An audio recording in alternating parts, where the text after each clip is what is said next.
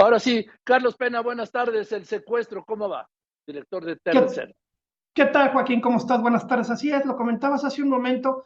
Baja ligeramente el, el, índice de secuestro, por lo menos las estadísticas oficiales en secuestros, carpetas de investigación. En agosto 2022 se registraron cifras oficiales, carpetas, 49 secuestros en México, en todo el país, lo que suman 492 en lo que va del 2022.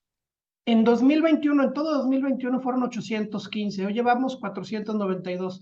En agosto pasado, en agosto 2021, llevaba, fueron 82 el año pasado, en agosto. Hoy, en este agosto, insisto, 49. Parece, parece, por lo menos en las cifras eh, preliminares que estamos presentando, cifras oficiales, que está mejorando esta, esta materia de alguna manera. En lo que va del todo el sexenio, 4.155 secuestros se han eh, llevado a cabo o se han denunciado en México en, este, en lo que va de este sexenio. Los primeros meses, e impresionante, los primeros meses del 2018, de, perdón, del 2019 se registraban hasta 185, 159 secuestros. Hoy, insisto, 49 secuestros.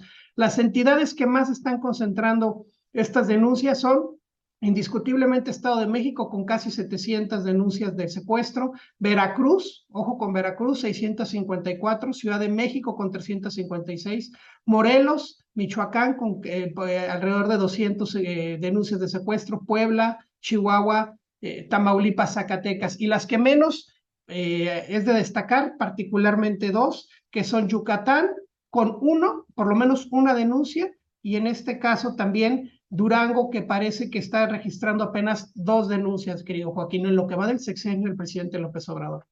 ¿Y Campeche cómo va? Campeche estaba en ceros. Campeche registra nueve en lo que va del sexenio, en estos cuatro años aproximadamente, nueve denuncias. Bien, pues ojalá que siga así y ojalá que fuera en todo. Gracias, Carlitos Pena, director de T-Research.